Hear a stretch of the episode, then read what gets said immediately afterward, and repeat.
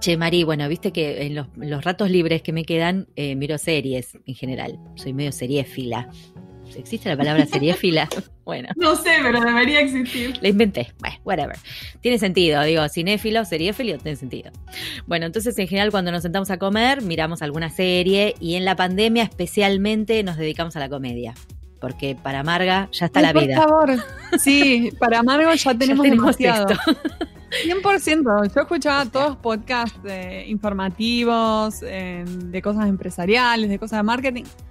Mi repertorio pasó a todas cosas de stand-up, comedia, humor. Tipo, basta, me quiero Humor, reír un poco, quiero sonreír. No, no, nosotros nos propusimos, o sea, yo no puedo entender la gente que está viendo The Walking Dead en esta circunstancia, por ejemplo, no la puedo entender y no, no, no lo voy a mirar. Y esa es una serie que ya miré. Eh, no, nosotros nos dedicamos a la comedia, hemos visto si todo lo que encontramos de comedia lo vimos, y hay una que está muy, mm, eh, la recomiendan mucho, que es The Marvelous Mrs. Maisel, que ya tiene como tres eh, temporadas, ¿no? Entonces, nada, eh, Amazon Prime, que está ahí, tiro el dato por si nadie sabe. Yo no sabía muy bien cómo venía la mano, qué sé yo, eh, chusmeé un poquito, la actriz la tenía vista de House of Cards, porque es la que hacía Rachel, por si alguien vio House of Cards, eh, que termina pobrecita difunta. Anyways, muy dramático su papel, entonces dije, bueno, a ver qué onda, ¿no? Todo esto. Bueno, para hacerles el resumen de cómo viene la mano, es una chica judía a fines de los 50, o sea, casi 60, ya llegando casi a la década del 60, eh, de nivel alto, socioeconómico alto, está casada con un chico judío, tienen dos hijos y de repente, y el marido quiere hacer comedia de stand-up, eh, pero es malísimo, o sea, lo básico. Entonces van a ver clubes de stand-up y qué sé yo.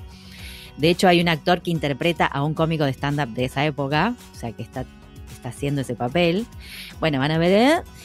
Y el pibe, primero que es malísimo, y segundo que es, ella se entera que le está metiendo los cuernos con la secretaria, ella es la esposa perfecta, la madre perfecta, todo perfecto, pero el marido la, la contracornea y la deja.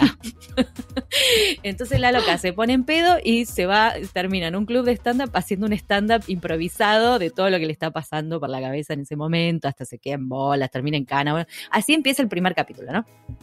Entonces ella empieza una carrera en el stand-up. Es muy divertida la serie, a mí me pareció muy divertida. Me parecen muy divertidos los padres, que son dos actorazos también. Eh, imagínate una familia, una familia judía tradicional y la hija de repente es una cómica de stand-up, es como que no cuadra el perfil. Entonces ella durante mucho tiempo no dice que hace eso, nadie sabe, no sabe la familia, no saben en su trabajo, nadie sabe. Y hay una escena en la segunda temporada que me hizo mucha gracia porque su mamá medio que le agarra un pire, se va a París, la van a buscar y en París ella va a un club de comedia. No entiende nada porque hay tres drag queens hablando en francés, digamos, haciendo su show. Bueno, ella lo disfruta igual y en algún momento la serie tiene estas cosas como de realismo mágico, que acaba lo que me interesa contar, que pasan cosas que son inverosímiles, ¿no? O sea, que no, esto- pero como el público en general no conoce nuestro trabajo, lo voy a mencionar. ¿Por qué? Porque ella se sube al escenario y empieza a contar toda la historia de su vida, todo, el, todo, su drama de que el marido la dejó y todo esto que con lo que hace humor, digamos, básicamente con su familia y con su problema.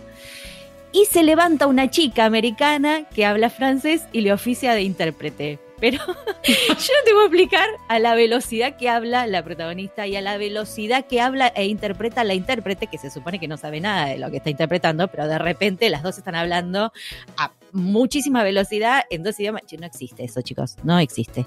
Yo quiero que todos... Que era una intérprete re capa profesional No, que no. justo estaba ahí. No, claro, no era intérprete, primero, porque no la presentan como intérprete, era simplemente una americana que vivía en París.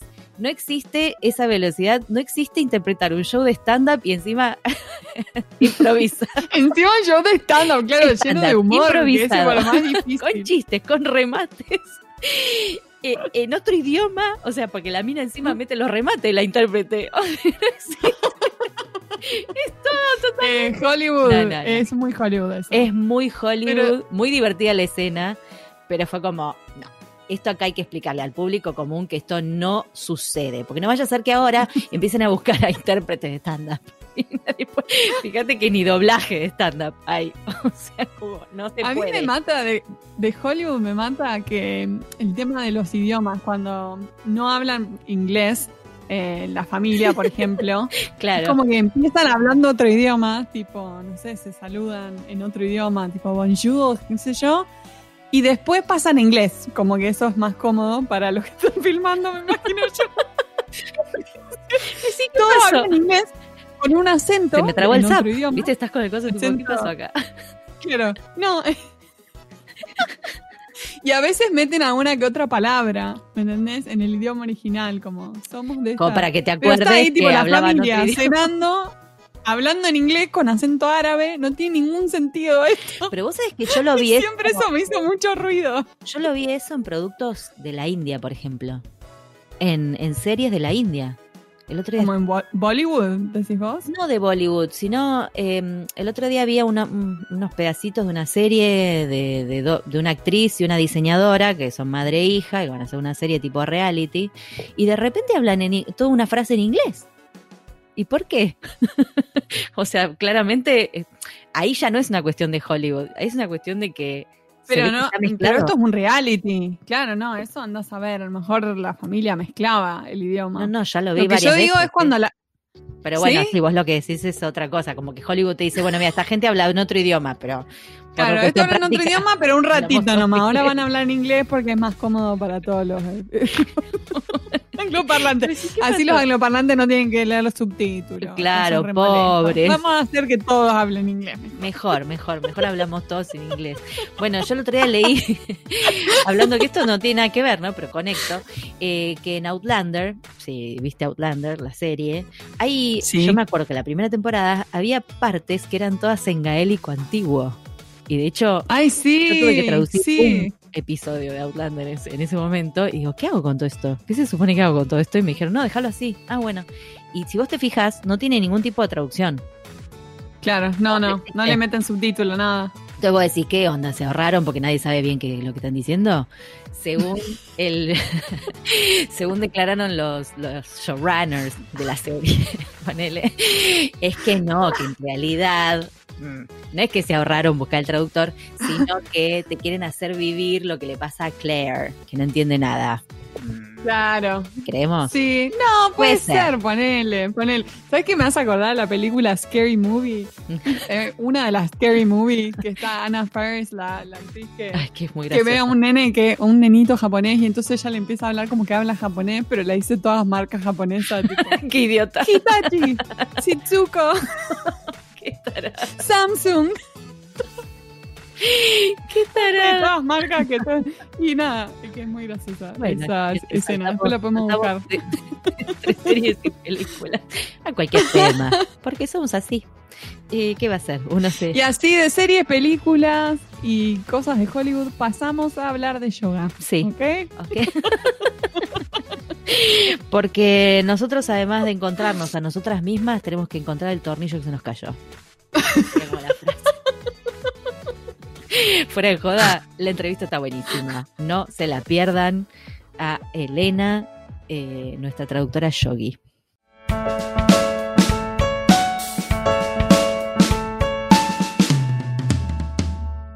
Hoy tenemos el placer de entrevistar a Elena Jiménez Álvarez. Ella es traductora, locutora y profesora de yoga mexicana con actual residencia en el Reino Unido. Cuenta con una licenciatura en marketing y otra en enseñanza de inglés y una maestría en traducción. Su especialidad son los temas de mindfulness, marketing y bienestar. En el ámbito del yoga, Elena está certificada como maestra Hatha Yoga, yoga prenatal y yoga para la fertilidad. Cuenta con más de 15 años de experiencia en yoga y meditación y actualmente se especializa en la creación e impartición de talleres y cursos online de yoga, mindfulness y meditación para traductores y locutores. Elena, es un placer que estés aquí con nosotras en pantuflas. Hola chicas, y literalmente estoy en pantuflas, ¿eh? ¿En serio? Bienvenida, qué bien. Ah, no, pero yo le cuento a la gente que. Nos muestra las pantuflas, Elena. claro, Elena está, está de verano, entonces la vemos como muy veraniega, pero se dejó las pantuflas igual. Me encanta esa actitud pantuflera eh, all year round. Todo el año pantufla. estaba grabando ahorita una clasecita de yoga y lo grabo descalza.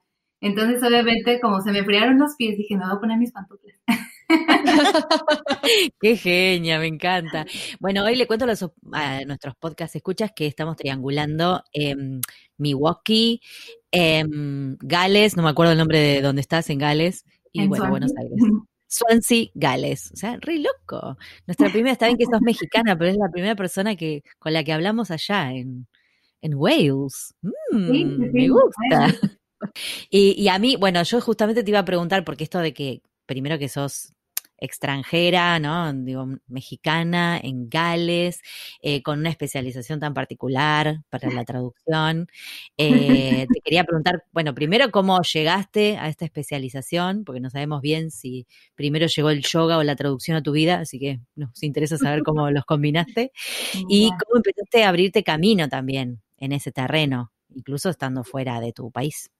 Claro, qué bonita pregunta. Fíjate que yo creo que está muy difícil entender qué llegó primero. Yo creo que lo que llegó primero fue el yoga, porque pues literalmente tengo ya 16 años, digo siempre más de 15, pero son 16 y, soy precisa. Eh, desde que descubrí este, el mundo del yoga, la gente me ve y me dice, pero ¿cuántos años tienes? Te ves muy chiquita, ¿no? Pero no tengo 36, tengo 36. Entonces, de los, de los ve más joven, ¿eh? Hay que empezar con el yoga. Aquí todos me dicen lo mismo. Dice, ¿cómo que tienes 15 años? Entonces, ¿tú cuántos años tienes? Entonces, más o menos a los 20, cuando estaba por ahí terminando mi carrera, mi primera carrera, en ese entonces, yo creo, pues ya, ah, fíjate, me llegó muy curiosamente, porque desde entonces yo tenía muchísimas ganas de practicar yoga. En ese entonces el yoga era como, o sea, en México al menos, donde yo vivía hasta los 28 años, el yoga era prácticamente solo para los abuelitos. Ah, cuando yo lo empecé a practicar. Entonces, y no había eh, clases, por ejemplo, en gimnasios. Los maestros eran como, o te ibas a la India o estabas con una clase de viejitos. O sea, era bien raro, ¿no? O sea, yo me acuerdo que, cuando yo hablaba del yoga, yo iba en la universidad y yo, ay, es que yo quiero hacer yoga, yo quiero hacer meditación. Y la gente me veía como diciendo, qué abuela, ¿no? Así que, qué grande. pero bueno, así, así fue cuando empecé en el ámbito del yoga. Ahorita obviamente ha cambiado y se ha transformado de manera, o sea, total, 360 grados, ¿no? Entonces, eh, en ese entonces, a mí lo que me acercó al yoga y a todas estas cuestiones fue la búsqueda del silencio. Y esto es muy raro porque yo vivía en México y México es uno de los países más ruidosos que he conocido en mi vida, ¿no? Somos súper ruidosos, la verdad. Y me encanta, digo, ahora aquí en Inglaterra me callan, ¿no? Me hacen así en los Ay, sí, sí, te fuiste como a la otra punta. Qué silencio que tenés. Porque me voy al extremo, ¿eh? Por eso te digo que es interesante. Entonces, eh, sí, me han llegado a decir así, en el autobús, no. cuando voy platicando por teléfono con mi mamá. ¡Ay, qué horror! Es que nosotros los latinos en general somos como más ruidosos que, que el anglosajón. Totalmente. Pero que te callen, ah, le hago un escándalo. y ya, bueno, o sea, realmente esto fue lo que a mí me acercó. Yo quería, yo necesitaba silencio en ese momento, o sea, yo sentía que necesitaba ese espacio y encontré una meditación que es la meditación vipassana, que bueno, desde que yo la conocí, eh, cambió mi vida, o sea, cambió mi vida y digamos que yo entré al yoga a través de la meditación primero.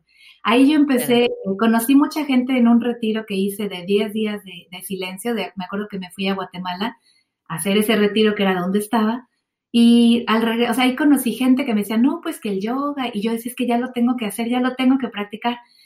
Y entonces empecé, a, o sea, encontré una clase que afortunadamente estaba muy cerca de mi casa, que era de Kundalini Yoga. Fue el primer tipo de yoga que yo practiqué.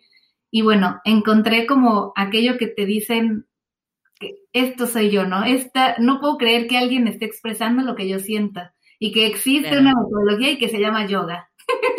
Era me encanta lo, que me encanta lo que decía el silencio porque porque lo conecto directamente con la traducción.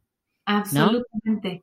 Porque es lo que uno necesita, generalmente. Necesita silencio, pero también como claridad mental.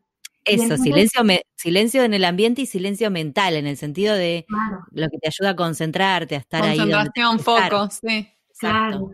No, y, y, también como, por ejemplo, no sé si te ha pasado, luego no te fluyen las ideas, no a ti, pero a, a todos nosotros, no nos fluyen las ideas o la terminología o las cuestiones cuando nos sentimos con mucho ruido en la mente, ¿no? Y no nada más exterior, o sea, pues, puede ser que haya silencio exterior, pero si tienes ruido mental, es igual. O al revés, puede ser que haya un ruido afuera en todos lados, pero si tú logras cultivar ese silencio interior, no importa el ruido de afuera. Pero bueno, esto ya es otro rollo, pero hace cuenta que esto llegó primero a mi vida, ¿no? Entonces empecé con el yoga y, siempre el yoga estaba ahí a la par, a la par de toda mi vida. empecé a encontrar clases de yoga, fue muy difícil cuando yo empecé a practicarlo, pues por lo mismo. Y cuando por fin encontraba, pues yo ya estaba trabajando, yo trabajaba en una, en, en ese entonces fue cuando me titulé, soy también licenciada en Mercadotecnia, en Marketing, mm. y en ese entonces yo estaba trabajando para el marketing de una librería en México, Librerías Gandhi. Me mm. encantaba, pero la única cuestión que digamos que me, me hizo dudar de seguir ahí fue que no podía ir a clases de yoga. Porque, te lo juro, o sea, las únicas horas eran a las 8 y 9 de la mañana. Y yo, pues a esa hora ya estaba trabajando. Entonces yo decía, empecé ahí a buscar querer encontrar un estilo de vida diferente.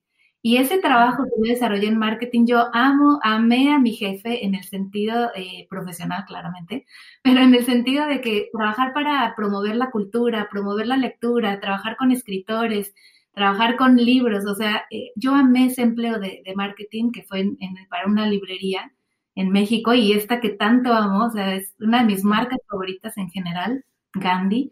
Eh, y entonces pero era esa búsqueda de ese estilo de vida lo que me seguía diciendo, no, no, no va por ahí. Y es ahí cuando llegó mi vida la traducción. Precisamente eh, es como una mezcla que las cosas van sucediendo, ¿no? Para esto pues ya habían pasado años. Y yo en ese entonces, pues desafortunadamente mi papá falleció. Yo estaba, te digo, trabajando.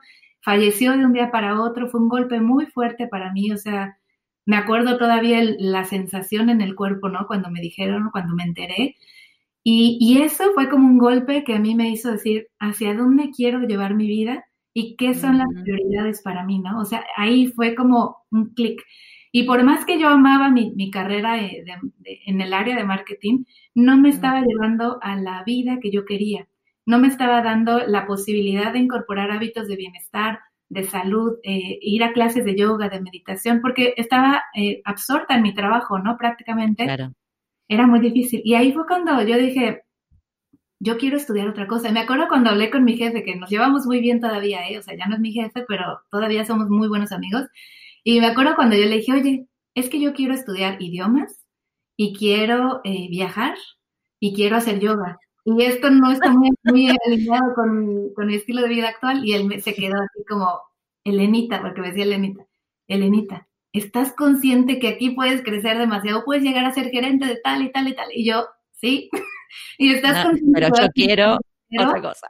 Sí, claro. Y entonces, híjole, fue muy duro, pero te digo que este, esto de mi papá fue un catalizador y me hizo darme cuenta y decidir. Entonces no lo dudé, apliqué para la UNAM y yo, mira, me acuerdo que a nadie le dije, ¿no? Ni a mi mamá, a nadie le dije en ese entonces, yo hice nada más el examen, fíjate ya cuántos años de haber salido de la, de la prepa y de la universidad.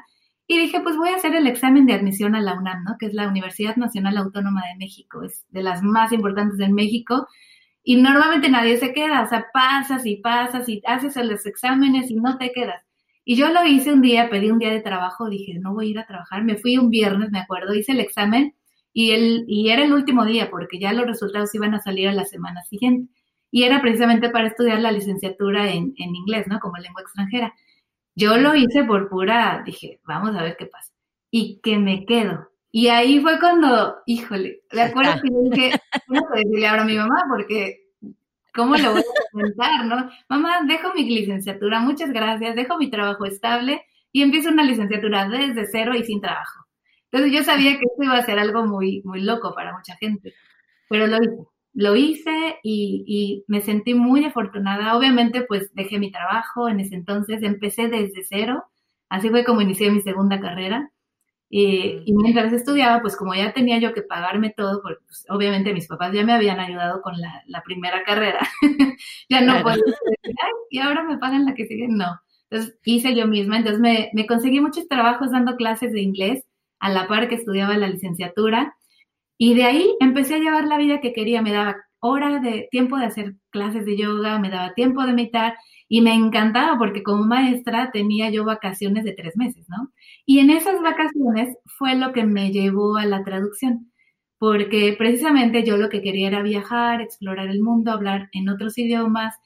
Y llegué precisamente aquí a, Gales, a, bueno, en ese entonces llegué a Gales, precisamente para encontrar esa posibilidad de explorar otra parte de mí. Y yo quería trabajar con el cuerpo, quería trabajar eh, no tanto con la mente, porque ya trabajaba yo mucho con la mente a través de los idiomas. Somos personas demasiado intelectuales, ¿verdad?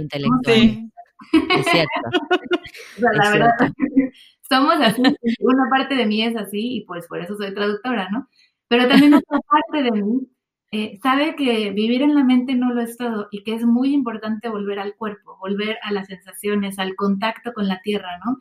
Y eso fue lo que me trajo aquí a Gales. En, esa, en uno de esos periodos de tres meses de vacaciones de dando clases, me vine, ¿no? Me vine para acá, estuve haciendo cuestiones de voluntariado, trabajando en diversas organizaciones, me gané una beca pagada de para coordinar a voluntarios ingleses, bueno, británicos para viajar a otros países y traer gente de otros países a trabajar aquí al Reino Unido. Estuve trabajando ahí, ¿no? Y eso me llevó a la traducción, porque en ese puesto que tuve era una beca, pues porque me dieron prácticamente un departamento para mí, me dieron, eh, me daban una mensualidad y, prácticamente todo pagado, o sea, yo no, no pagué nada. Me acuerdo cuando le conté a mi mamá, y me dijo, ¿estás segura que no es trata de blancas? Y yo me reí. ¡Qué horror! Pobre. Y le dije, mamá, no, te lo juro que eso existe, hay otras posibilidades. Pero era difícil verlo, ¿no? Y entonces, aquí estando en este empleo que, que, te digo que estuve desarrollando, eh, una de las personas que yo conocí estando trabajando aquí en Inglaterra, me dijo, oye, es que una de mis amigas requiere a una persona que hable español porque ella es productora. Y entonces estaba haciendo la, el tema de, estaba haciendo una, una, película que de hecho se llevó a Argentina, Londres y México. Y ella ah. necesitaba urgentemente a una persona que fuera nativo hablante del español y específicamente el latinoamericano, no latinoamericano, sino el español latino. sí, español latino, claro. ¿no? El de España. Y entonces yo estaba ahí al lado, era amiga de mi amiga y me dijo, oye, puedes venir a mi estudio y te pagamos. Y yo, yo en ese entonces lo único que tenía era pues mi licenciatura en, en enseñanza de inglés, pero y obviamente conocimiento lingüístico, pero en otro nivel. Y entonces le dije, sí, yo puedo ir, o sea, como ella me dijo, como nativo hablante necesito, ah, yo perfecto, como nativo hablante, sí, claro. Entonces fui y terminé, revisa, lo que ahorita ya entiendo lo que es, una revisión títulos para la película eh, que, se, que salió en español, ¿no? Y ahí estuvimos, me acuerdo, seis horas en el estudio, yo estaba, ahí fue también donde vino la, la cosquillita, la primera, ¿no? De la locución. Entonces, todo está conectado. Con esta chica y los ingenieros de audio, y me acuerdo que estuvimos hasta la una de la mañana, ¿no? Ese día, eh, porque fue un proyecto como de ocho horas, así en vivo y ahí con ellos, ¿no? Y al regresar a mi departamento, pues yo estaba feliz. Me acuerdo, ni siquiera yo había cobrado, ¿eh? Fíjate lo que es hacer las cosas por amor. Pero al siguiente día recibí un sobre y me dio 500 libras y me lo dejó en mi departamento. Y ella me dijo, porque sé que no lo ibas a aceptar. Me lo dejó. Imagínate, o sea, o sea, imagínate, yo me quedé así como que yo no lo iba a aceptar, pues porque era para mí un favor, para una amiga, ¿no? Y ahí fue cuando, en ese momento, cuando recibí ese sobre y después de haber sentido tanta alegría y tanta conexión de hacer algo que, que me divertí demasiado, porque así yo lo clasificaría, diversión, yo dije, es que, ¿qué es esto? ¿Qué es esto? ¿Qué, qué hacen los y en ese entonces la palabrita llegó a mí, ¿qué hacen los traductores? y, ahí empezó como mi viaje, ahí fue cuando empecé a, investigar más y ya después pues se dio la oportunidad de hacer mi maestría en traducción, ya que yo estaba viviendo aquí en Inglaterra. Pero ahí fue el inicio de la semillita, fue el yoga que me llevó a la meditación. Me encanta, sí, me encanta todo ese recorrido, porque, porque en general, viste, nunca, o bueno, no todo el mundo llega directamente a una carrera. No es que uno se levanta un día y dice voy a ser traductor y es, puede ser, hay gente que lo hace, pero hay otros recorridos que van por otros lados, que se conectan con otras cosas, con otras búsquedas, y que uno lo ve en el momento, lo ve como, como algo raro, pero en realidad son esas casualidades que terminan como tejiendo, ¿no? Un, un camino. Está buenísimo, me encanta. Sí, y el hecho de que la traducción te deje hacer, te, tenga esta flexibilidad y te deje hacer estas otras cosas que también te apasionan. Que eso me parece que, bueno, es genial de la traducción, sobre todo si sos traductor independiente, ¿no? Y tenés esa flexibilidad de horarios y demás. A mí me encantaría saber eh, específicamente de mindfulness que haces eh, traducciones y de yoga, o sea, qué material traducís dentro de esa especialización y qué características y desafíos hay dentro de esa especialización. Sí, claro. Mira, es muy interesante porque a veces la gente me dice, ah, pues nada más traduces cosas de yoga, debe ser todo muy divertido y solo muy, muy zen y todo, pero hay de todo, ¿eh? O sea, yo diría que incluso el 50% de mis traducciones, eh, precisamente por, pues, por mi especialidad de marketing, tienen mucho que ver con estudios de mercado. Pero la ah. diferencia es que son estudios de mercado sobre temas y marcas de bienestar. Y eso me encanta. Una de mis ah, anécdotas que igual me encanta contar porque se ve muy divertido. Cuando yo estaba estudiando la licenciatura en marketing, igual ya estaba esta espinilla de viajar y yo decía, ¿cómo le haré para viajar? Y una amiga me presentó eh, a un chico que me dijo, oye, es que estos chicos hacen investigación, era una empresa, ahora ya, les, ya lo sé nombrar, era una empresa de investigaciones de mercado. Y como ellos llevaban a los, a los investigadores precisamente a diferentes lugares dentro de la República Mexicana, cada fin de semana nos íbamos a un estado diferente. Pero como yo traía, te digo, fíjate cómo te llevan las cosas. Yo lo que quería era viajar y yo dije, qué padre, y, aparte estoy estudiando. Ella se prendía, había viaje, se prendía. Estuve dos años en esa agencia de investigaciones eh, como investigadora de mercado. Entonces, haciendo encuestas, haciendo, literalmente me conocía de pie a pa los cuestionarios, ¿no? Eh, la manera en que se entrevista, la manera en que se encuesta, la forma en que se tabulan los resultados, en que se presentan. Y fueron dos años igual divertidos.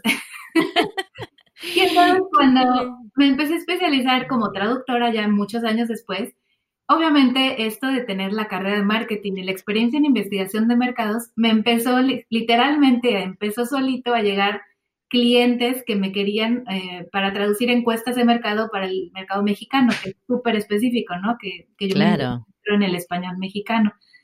Y entonces era como perfecto. Y de ahí empecé. Y poco a poco, obviamente, al inicio, no, como que yo no decía libremente, ay, también soy maestra de yoga, porque esto del yoga a veces mucha gente lo ve como hippie, ¿no? Pero no necesariamente. Totalmente. es lo que nos pasa. No lo, no lo publicaba, ¿eh? Sí, a mí me pasaba lo mismo con que no decía que era actriz en una época, porque me ah. iban a tomar como muy, no sé, viste, la gente te como, ah, esta es una loquita. Sí, es una Entonces, durante un tiempo me hice la serie y no, no revelé mi otra profesión. Después ya está, me hice cargo. Qué padre. Sí, las dos, las dos. Marina muchos años trabajó como actriz. Ahora ya va a volver, ¿no? En algún momento va a volver. En alguna, alguna vez. Pero sí hice muchas giras por México y me encanta México. Ah. México tenés ahí para viajar y conocer tanto. Es que digo, es, un país, o sea, 32 estados, fíjate, ¿eh? Es, increíble. tan variado en cuanto a cultura, las personas, lo, que comen, todo, muy distinto. Muy hermoso. dice, México, eh, obviamente él como inglés en, ese, en México, pues extranjero, siempre me dices que México es como, debería ser un país cada estado porque es tan diferente.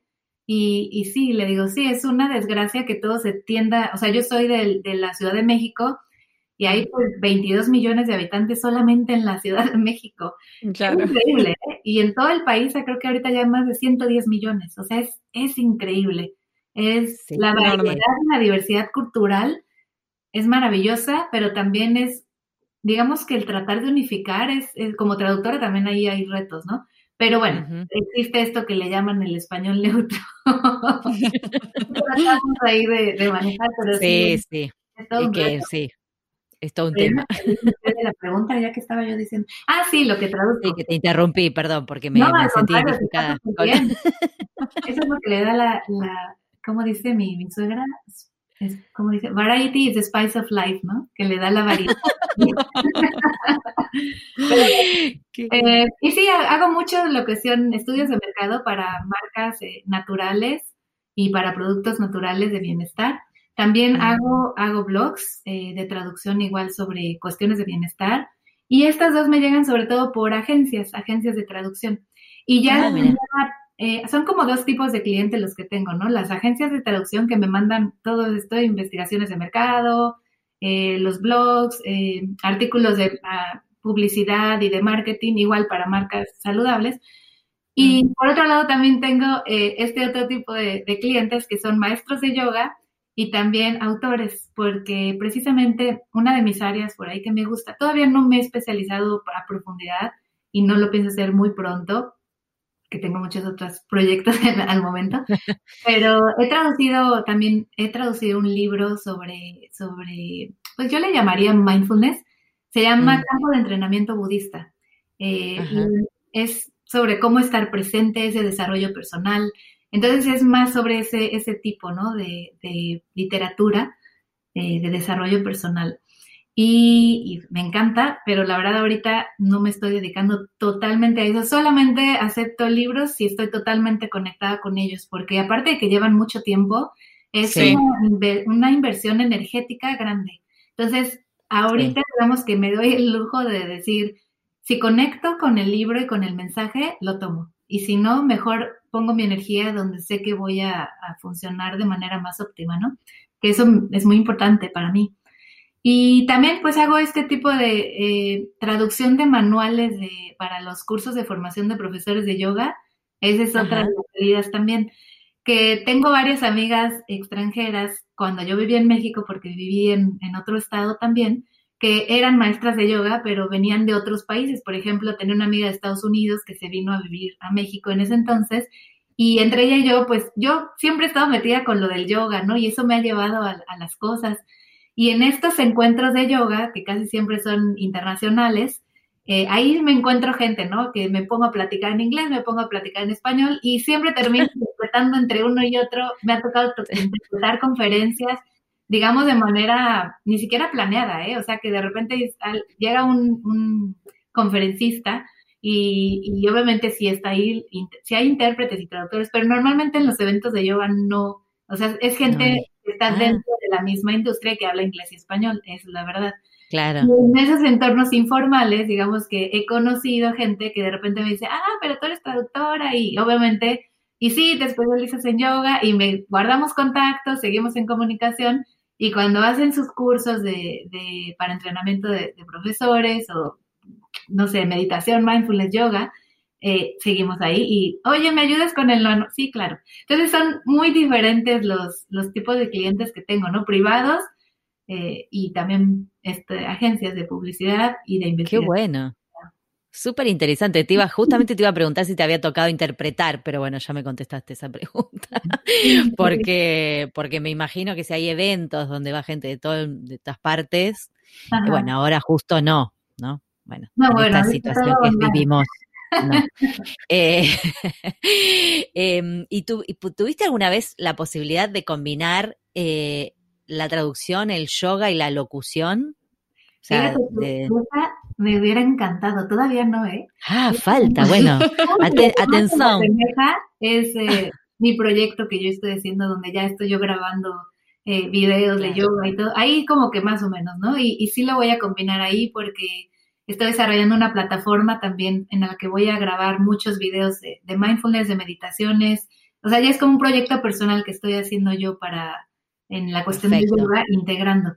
Pero digamos que lo que más se le acerca de la traducción, de la locución, pues son proyectos de bienestar que me, me hablan mucho para eso, como videos de desarrollo de conciencia social y cositas así que igual me gusta dar voz a marcas con las que me siento identificadas o a mensajes, yo diría mensajes no necesariamente marcas, pero mensajes que realmente eh, quiero compartir, ¿no? Que quiero hacer. yo creo que el uso de tu voz tiene un impacto muy, muy grande.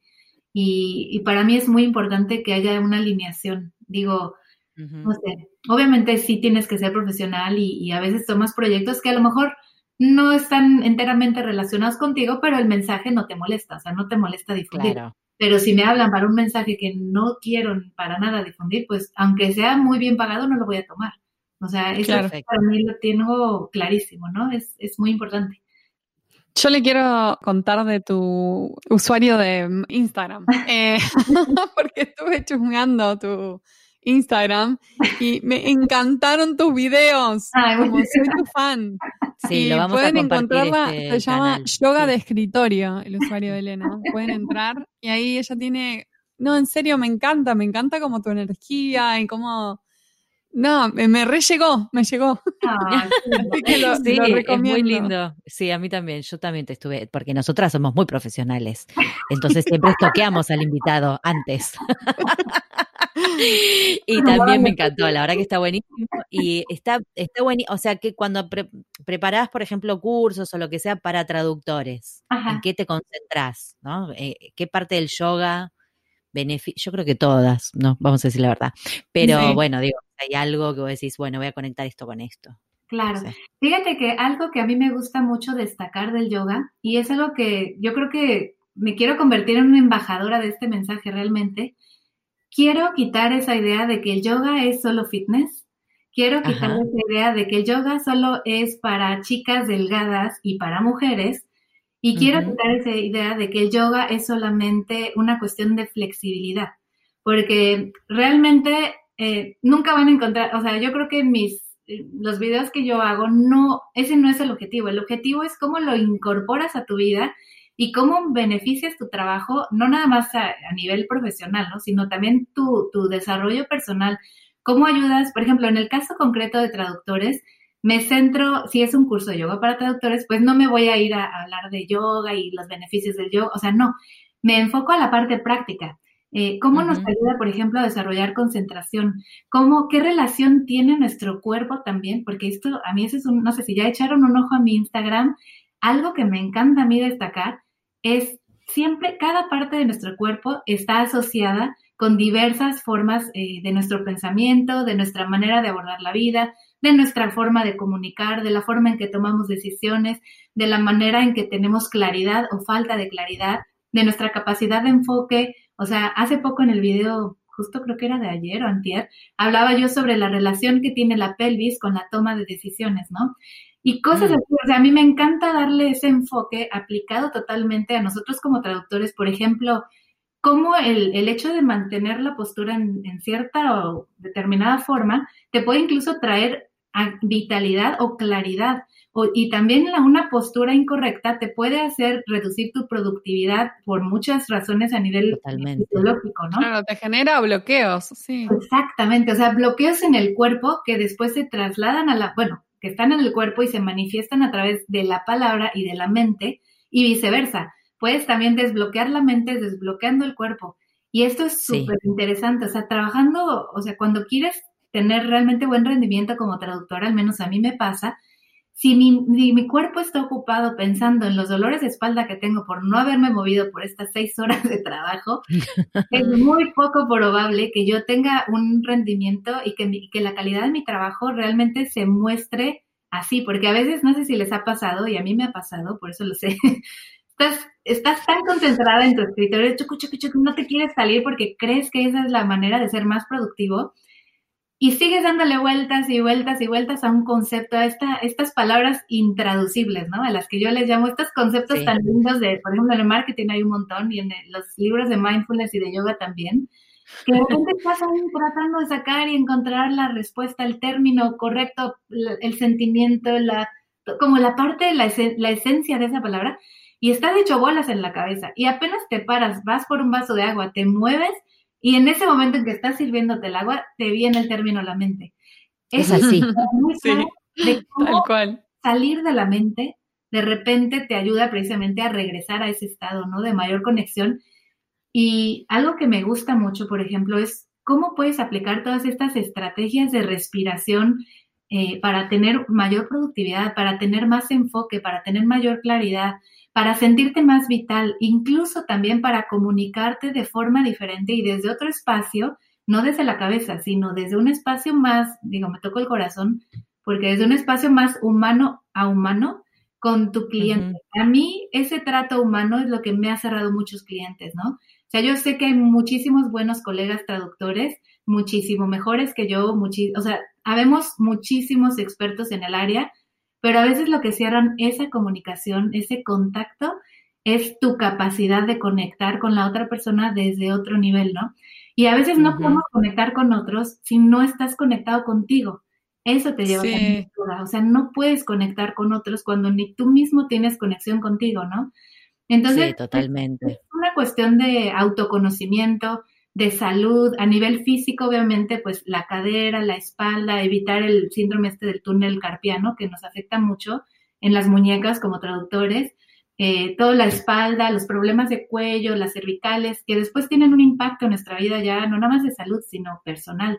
Entonces tiene esta parte física, ¿no? Pero también tiene esta otra parte mental de cómo mejorar tu comunicación, cómo mejorar tu, autoconocimiento, cómo lograr conocer cuáles son tus prioridades y con base en esas prioridades encontrar nuevas formas de, de ser productivo. O sea, tiene muchos aspectos, ¿no? A nivel físico, mental y obviamente como persona. Obviamente terminas de trabajar y si incorporas estas, yo le llamo pausas activas, estas pequeñas pausas activas, incluso tu familia lo siente, ¿no? Yo tengo dos chiquitines en casa, mi hijo tiene tres y mi bebé tiene un año y medio, y soy otra persona cuando no estoy todo el tiempo en la computadora, cuando me permito tener esas pausas, esos descansos, me da claridad, me da estabilidad, me siento más conectada conmigo y con ellos, logro más clientes, obtengo, digo, es, es, es chistoso, pero esto me ha llevado, me ha conseguido mucho más clientes que a veces la cuestión del marketing.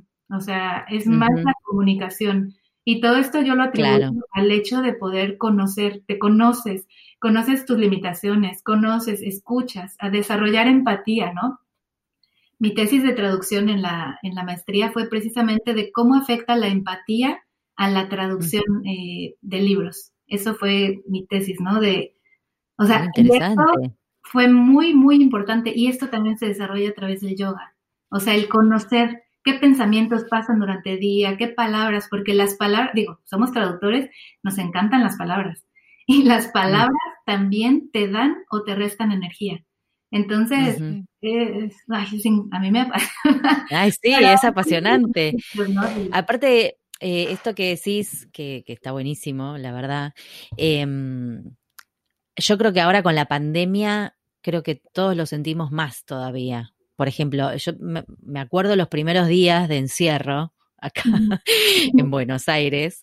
Eh, me acuerdo que, que no, a mí se me cortó la creatividad de repente. O sea, es como que había cosas que no me salían. Yo decía, ¿cómo? ¿Qué? Y claro, era toda esa cosa, esa energía contenida de la bronca de no poder salir, de que, de trabajar como una loca, de estar todo el día sentada, de, o sea, de un montón de cosas, ¿no? Del, bueno, el porque también a todos en, ese momento no sabíamos qué pasaba, no se sabía si afuera estaba Godzilla o quién. que, podías caminar dos cuadras o si realmente podías ir al supermercado, si te ponías esto, te ponías, todavía no usábamos los tapabocas. y me acuerdo que, que un día dije, ah, no sé, ah, se van todos a la mierda, agarré una bolsa como que iba a comprar y caminé 20 cuadras. Fue como, un, un acto de rebeldía. no, porque soy así, como soy como muy, muy intrépida. Entonces salí a caminar 20 cuadras para pasear la bolsa.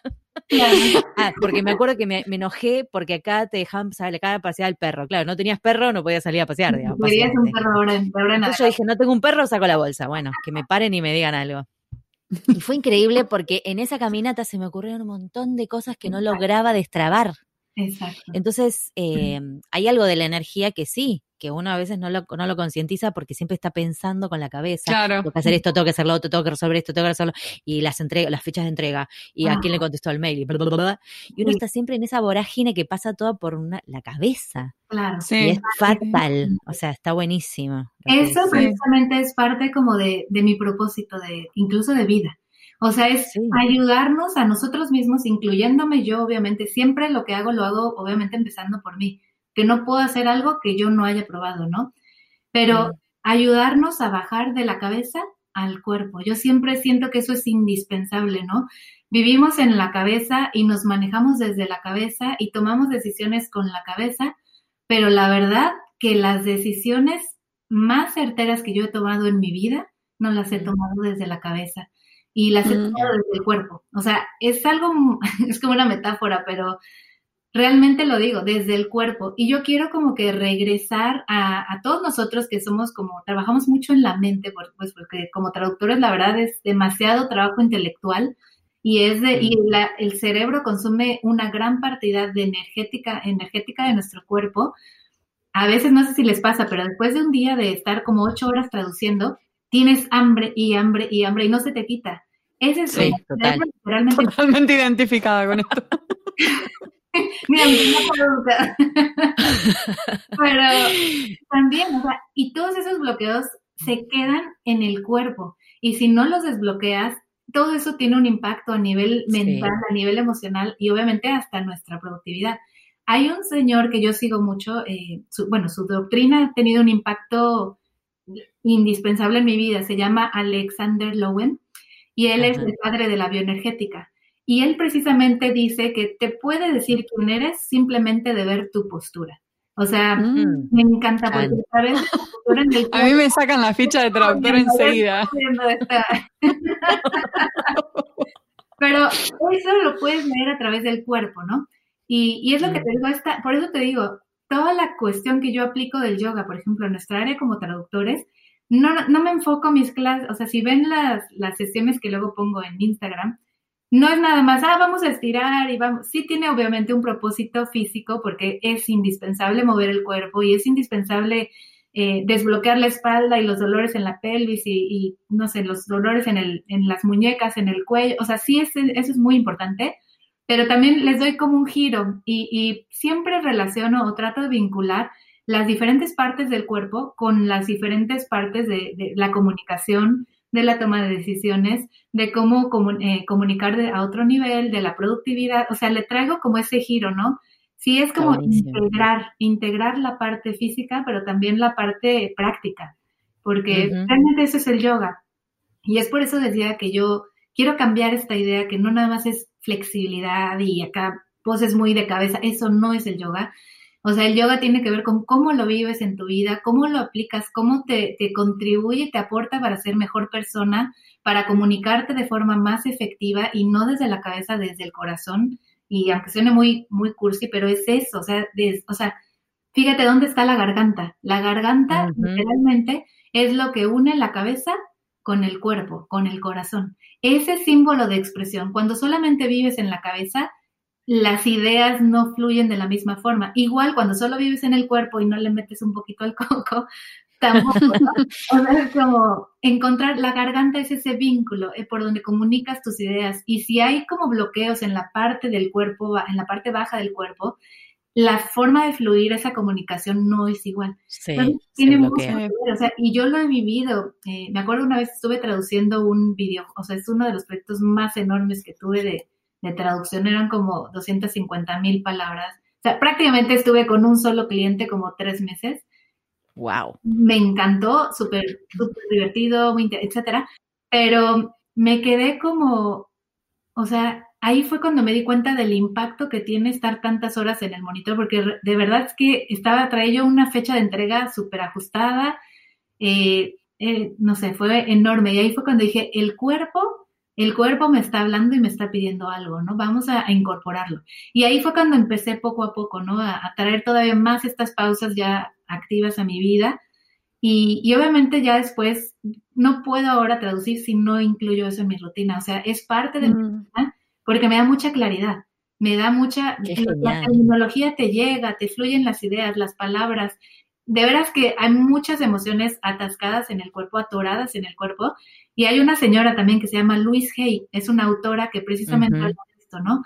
Toda la, cada una de las partes de tu cuerpo están relacionadas con diferentes eh, bloqueos emocionales o mentales que puedes tener. Entonces, trabajando en el cuerpo también puedes lograr desbloquear la mente y las emociones. Súper interesante. Súper Súper, súper. Aparte, genial, como un camino de autoconocimiento que, que claramente nos beneficia a todos.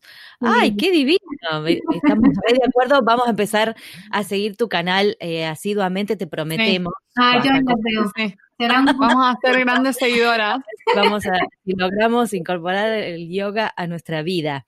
Te cuento. Son pequeñas pausitas activas, realmente. Sí, claro. Sí. Una diaria y es como, son, pro, yo lo imagino, ¿sabes cómo? Como cuando estás, lo que yo hago. Estoy trabajando y de repente digo, a ver, me doy dos horas. Está comprobado que el cerebro tiene la capacidad de mantenerse centrado en una sola cosa, en, digamos, a su mayor potencial es por dos horas, ¿no? Entonces, mm. debes de hacer como, yo esas cada dos horas, de repente pongo pausa, eh, bueno, yo lo hago solita, pero ahora que lo estoy grabando, me imagino eso, que la gente pueda poner pausa a su trabajo, venir a hacerte la, la práctica de, son ejercicios de 5 o 10 minutos y regresar al trabajo, es una pausa activa, ¿no? Es, es una pausa porque te ayuda a parar la mente, pero también es activa porque estás activando el cuerpo. Entonces son como pausas activas de yoga y mindfulness. Realmente a mí ya me lo vendiste, ¿eh? Yo ya compré, ya compré. Ya no hay nada que vender, gratis. Dijiste 5 o 10 minutos, listo, ya está, listo, compramos. Podemos eh, estructurar para meter esas pausas ahora. Bueno, te cuento que en esta temporada de En Pantuflas estamos haciendo una última pregunta filosófica, como todas las temporadas, porque ah, ¿no? tienen ni, ni, ni, respuestas buenas ni malas, simplemente eh, creo que vos ya nos la diste, pero bueno, te lo vamos a hacer igual. y Marina, Marina es la encargada de hacer esta pregunta. Porque sí. La pregunta, la, pregunta dice. Si pudieras volver el tiempo atrás a cuando recién comenzaste tu carrera, como traductora, digamos, ¿qué consejo profesional te darías? Ahí está. Esta está buenísima, ¿eh? ¿Qué consejo profesional me, me diría? No me, no, mi principal consejo es mm, atreverme a desde el inicio a abordar el nicho en el que yo pertenezco.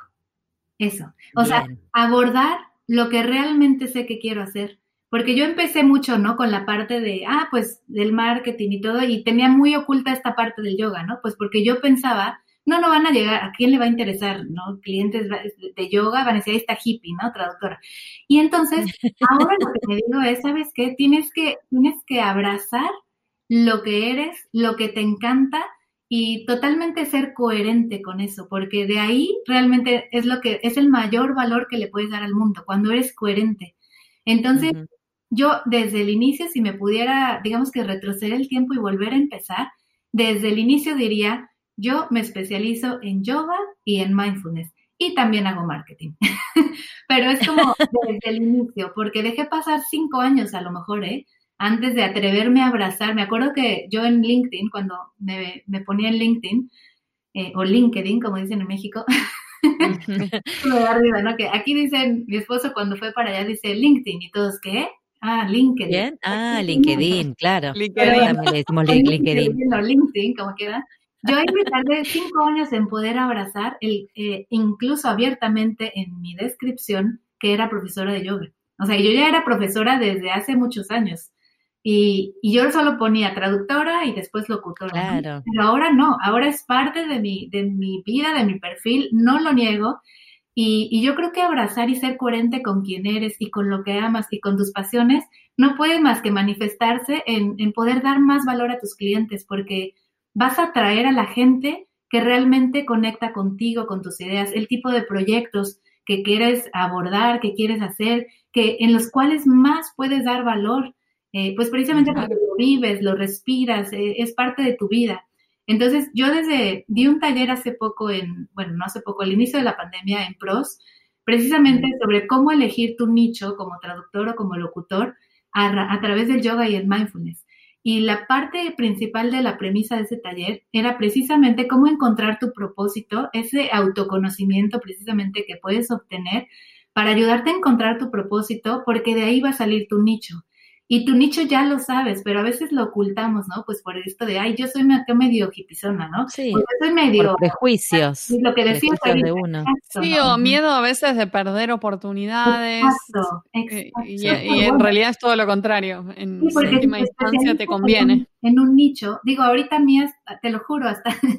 Luego me da risa porque mis clientes hasta broma, o sea, conectan conmigo incluso a través del yoga me dice, ay, es que yo soy, este, vengate el yoga, por cierto, y se encuentra una línea nueva de comunicación, ¿no?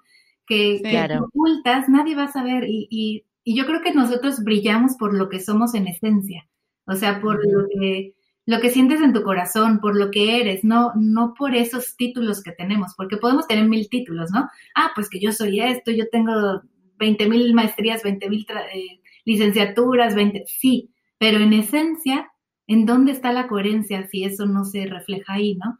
Entonces yo creo que ese sería el, mensaje que yo me diría a mí misma desde el inicio, abrazar tu, lo, que, lo que te hace único, lo que amas, lo que realmente conecta contigo, con tu vida, y seguro van a, vas a encontrar clientes porque los vas a encontrar. O sea, no es como...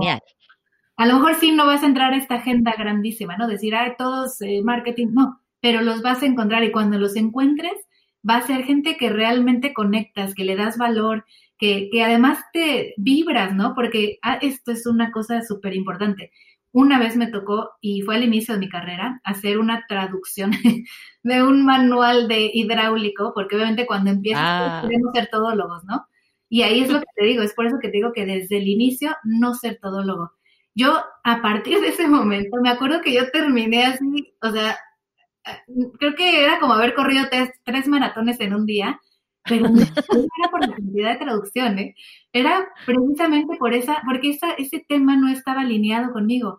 Me costó trabajo, me tardé, terminé con el cuerpo hecho trizas, y después mis niveles de energía, pum, por el suelo, o sea, me tuve que recuperar, o sea, era realmente como haber consumió. Una Sí, claro. Ningún trabajo, por muy bien pagado que esté, vale la pena este desgaste de energía y a nivel físico y mental. No, o sea, no podemos hacerle eso a nuestro cuerpo, no, ni a tu mente ni a tu ser. Entonces, realmente desde el inicio, yo creo que cualquier traductor que venga empezando, yo siempre los invito a conectar precisamente, desarrollar ese autoconocimiento para saber qué, qué eres tú, qué te mueve, qué te hace feliz, qué te gusta y, y atreverte a desarrollar tu nicho desde el inicio porque realmente eso es lo que te va a hacer a ti único y diferente, ¿no? Que nadie es más. un excelente consejo para llevarnos y colgarlo en un cuadrito y pasárselo a todos. Elena, somos tus fans. Sí, somos fans.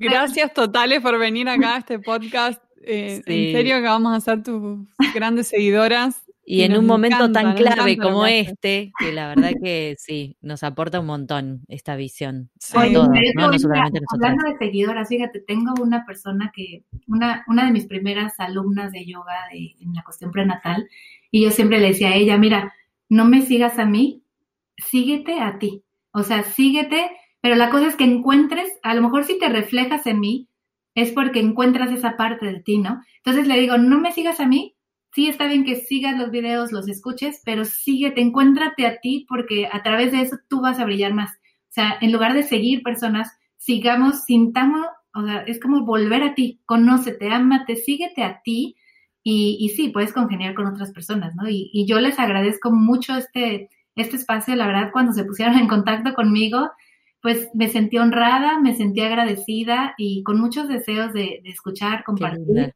y les agradezco mucho también, la verdad, eh, me aportan mucho, me hacen, me trae mucha buena energía a mi vida. En este momento, mira, traigo la sonrisa de oreja a oreja. Por Qué linda.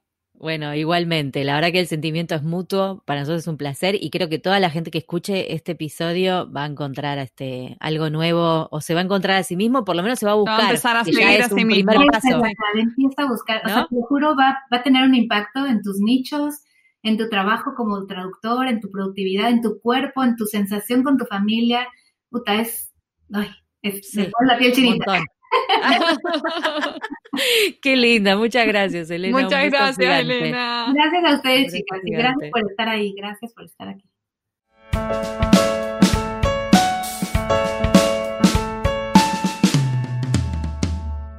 Este fue un nuevo episodio de En Pantuflas, patrocinado por nuestro amigo fiel, MemoQ. Si sos tan fan de MemoQ como nosotras, aprovecha el 45% de descuento exclusivo para podcast escuchas. Anota este código, CAM-pantuflas45. Podés encontrar todos los episodios del podcast en nuestra página en guiondelmediopantuflas.com y suscribirte para escucharlos apenas salen en iTunes, Spotify y Google Podcast. Prohibí su reproducción en la Argentina, en Los Ángeles, Marín, Buenos Aires, pantuflas al virus.